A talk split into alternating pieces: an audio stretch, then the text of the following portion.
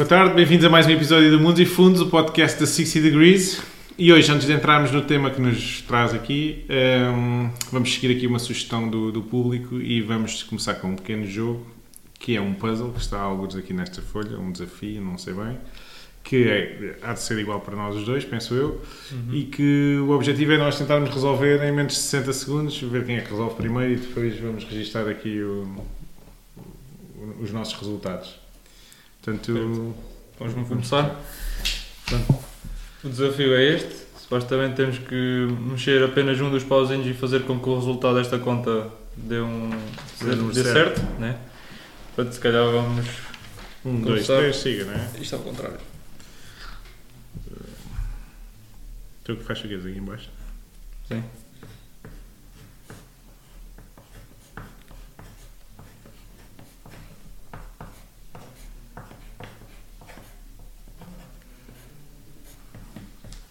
Eu já resolvi. Muito bem. Então, como é que tu fizeste isso? Pronto, então eu tirei o, o, o sinal na vertical do sinal de mais, fica um sinal de menos e movi esse pauzinho para aqui. Fazer um 8 menos 4 que é igual a 4. E eu tirei este aqui do meio e passei para a vertical e faz um 0 mais 4 igual a 4. E agora? Quem é que cagou primeiro? Fazemos. Ao mesmo tempo? Logo acertamos. Vamos pedir depois para. Vamos de lavar. É isso. é, vamos ser correto, vamos chegar a duas soluções diferentes. Parecem que estão as duas bem. Muito bem. Hoje o nosso episódio, o tema que gostaríamos de abordar é. Uh, portanto, se calhar temos que fazer isto depois mais vezes, mas é, é sobre mentiras ou uh, falsas ideias no mercado financeiro. E hoje o que nós gostaríamos de abordar é que os juros compostos não são a oitava maravilha do mundo. Pronto, se calhar começávamos por aí, né? se calhar por uma breve explicação do que é que são os juros compostos na, na teoria e o que é que isso, qual é as vantagens que isso tem nos rendimentos das pessoas. Portanto, os juros compostos, ou a utilização de rendimentos que nós temos no nosso investimento para reinvestir, uhum. pressupõe que nós nunca vamos utilizar esse dinheiro que o, o nosso dinheiro, as nossas poupanças são postas a render, têm um certo rendimento e esse rendimento pode ser usado de duas maneiras. Ou retiramos-lo do investimento e gastamos, ou fazemos outra coisa qualquer com ele, ou voltamos a reinvesti-lo. E é esse ato de reinvestir que vai fazer com que essa pequena parte de rendimento, que são os, chamemos-lhe juros, gerem rendimento no período seguinte. E, portanto, serão juros sobre juros. Ou seja, e, provoca um certo efeito de bola de neve ao longo sim, do tempo. Portanto, nós tivermos aqui o tempo e aqui o nosso montante, se começarmos aqui a investir, no, no primeiro período vamos ter uma taxa de juros linear, não é? Portanto, eu invisto, sei lá, 100 euros e depois chego aqui, para facilitar as contas, 110. No segundo período, quando investimos 110, assim já não vamos para 120, iremos para 121, porque os primeiros 100 geram outros 10, estes 10 geram mais um. E portanto o gráfico tem tendência a evoluir assim de uma maneira mais agressiva se nós utilizarmos os juros compostos. E a, e a verdade é que isto resulta. Só que muitas das teorias que, que as pessoas apresentam ou que ah, hoje em dia estão em voga para resolver a nossa vida financeira baseiam-se exatamente nisto, que é ah, o Warren Buffett investiu durante 40 anos e nos últimos anos é que ficou mais rico porque há o efeito bola de neve. Uhum. Ah, se nós estivermos sempre a poupar, nós conseguimos este efeito. Isto é verdade até um, um certo... há, um, há um limite inferior, na realidade, que é se os capitais que nós estivermos a poupar são muito baixos, ou os capitais que nós estamos a investir são muito baixos, acaba por gerar pouco valor acrescentado e pouco valor percepcionado para as pessoas.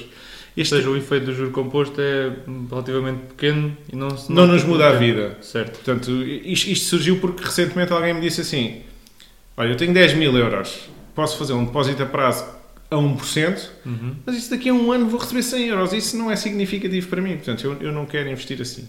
E, portanto, se os juros forem muito altos ou a taxa de rentabilidade associada ao investimento que estamos a fazer, muitas vezes as pessoas que usam isto como exemplo usam o mercado de ações e dizem, ah, em média dá 7 a 10%, portanto 7% ao ano já é uma taxa de juros elevada uhum. e este efeito desta curva começar a crescer nota-se mais cedo. É, pelo menos ainda durante a nossa vida útil, durante 30 anos, não é? Portanto, Certo. normalmente estes gráficos vêm aqui com um período de 30 anos. E o, e o que eu gostaria de discutir e chamar a atenção é quando nós temos pouco capital, a maneira mais rápida de fazermos crescer esse capital não é através do efeito dos juros compostos, mas sim através de gerarmos mais rendimento. É muito mais importante eu passar de poupar 100 euros por mês para 200 euros por mês do que propriamente se eu vou investir no S&P a 7% ou no, no índice de ações da Europa e só me dá 6%. Portanto, a diferença para, em, em montantes pequenos nestes primeiros anos de, de investimento é, é relativamente pequena.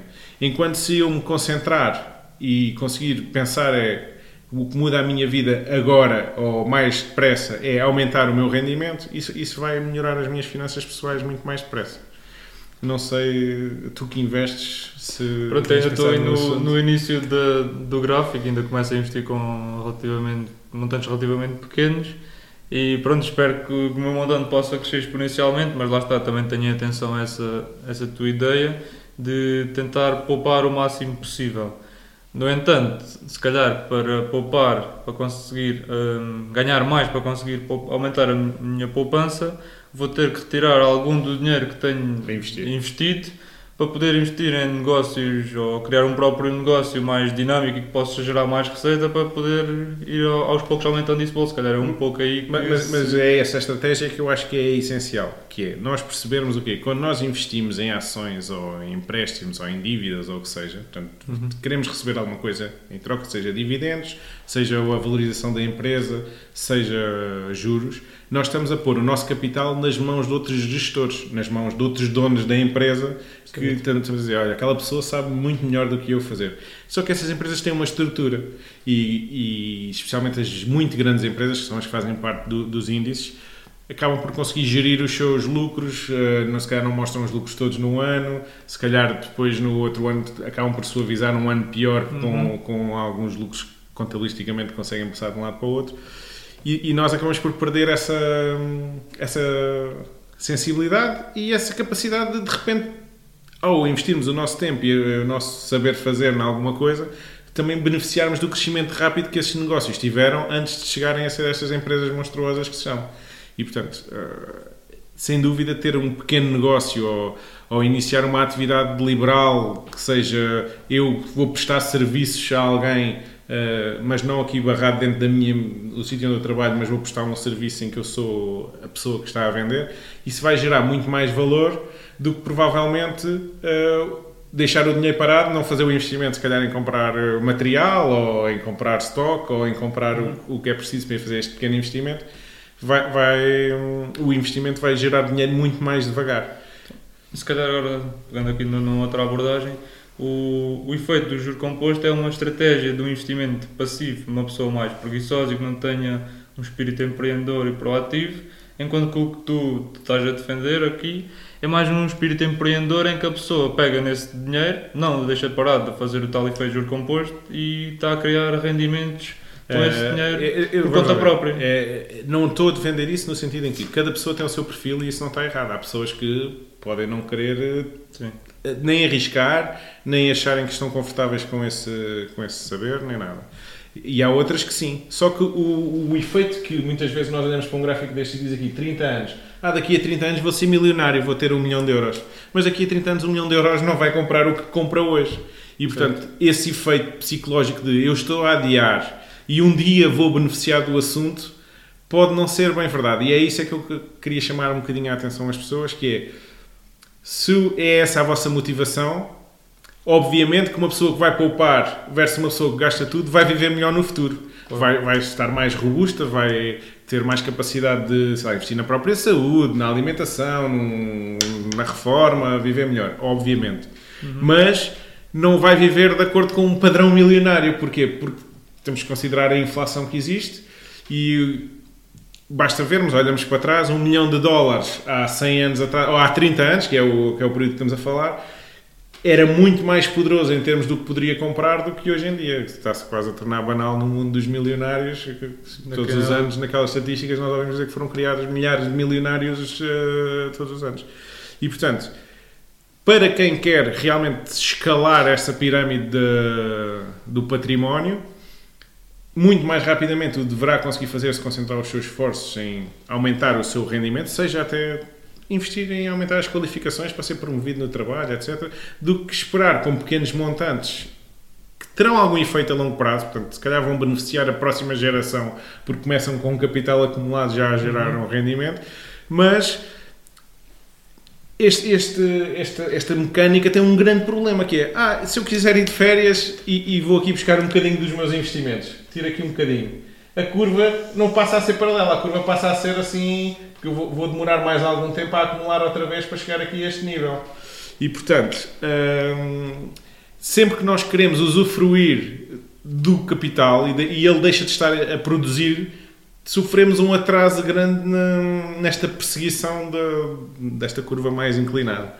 E, portanto, é, é um, uma ilusão sempre em movimento. Que é, ok, eu para o ano vou ter mais capital. É verdade, mas o capital vai valer menos. Uhum. E, portanto, tem que haver é uma consciência de quem está a tomar esse caminho, que é um caminho melhor do que gastar tudo, sem, sem dúvida, mas que daqui a sermos... Uh, milionários através deste caminho, ou viver uma vida diferente ou muito diferente daquela que vivemos hoje, é um objetivo muito difícil só com este efeito, com pequenas poupanças. É um objetivo um bocado irrisório, vamos assim. Eu não sei, para mas novas gerações. sei que é muito difícil. Sei que vejo pessoas uh, da nossa idade, quer dizer, não, não, estamos propriamente na mesma idade, mas estamos dentro Sim. de um patamar de idade. Portanto, eu tô, tenho 37 anos. O, o, que, o, que, não, o que eu vejo são pessoas que andam um bocadinho perdidas no, no que é que é a sua vida financeira e a sua gestão da vida financeira e que depois, como matematicamente isto faz sentido que faz, agarram-se com uma fé inabalável a um mecanismo como este. E isso acaba por eh, Acabam por não aproveitar se alguns momentos da vida na idades mais jovens deviam de aproveitar para poupar e quando chega à altura se calhar sentem-se depois um bocado arrependidos por não ter feito Sim, Sim, porque o objetivo está sempre em movimento, ou seja, é sempre daqui a 10 anos, é sempre daqui a 5 anos. E isso acaba por, eh, por, por se tornar muito difícil uh, o usufruto deste esforço. E é isso que as pessoas têm que ter um bocadinho de consciência que é, este esforço é muito válido, é muito necessário em Portugal porque há pouca cultura de poupança e de investimento mas provavelmente vão ser os nossos filhos que vão usufruir mais deste esforço. Ok. Então, se calhar agora um remate final, o que é que conselhos é que darias aos nossos ouvintes?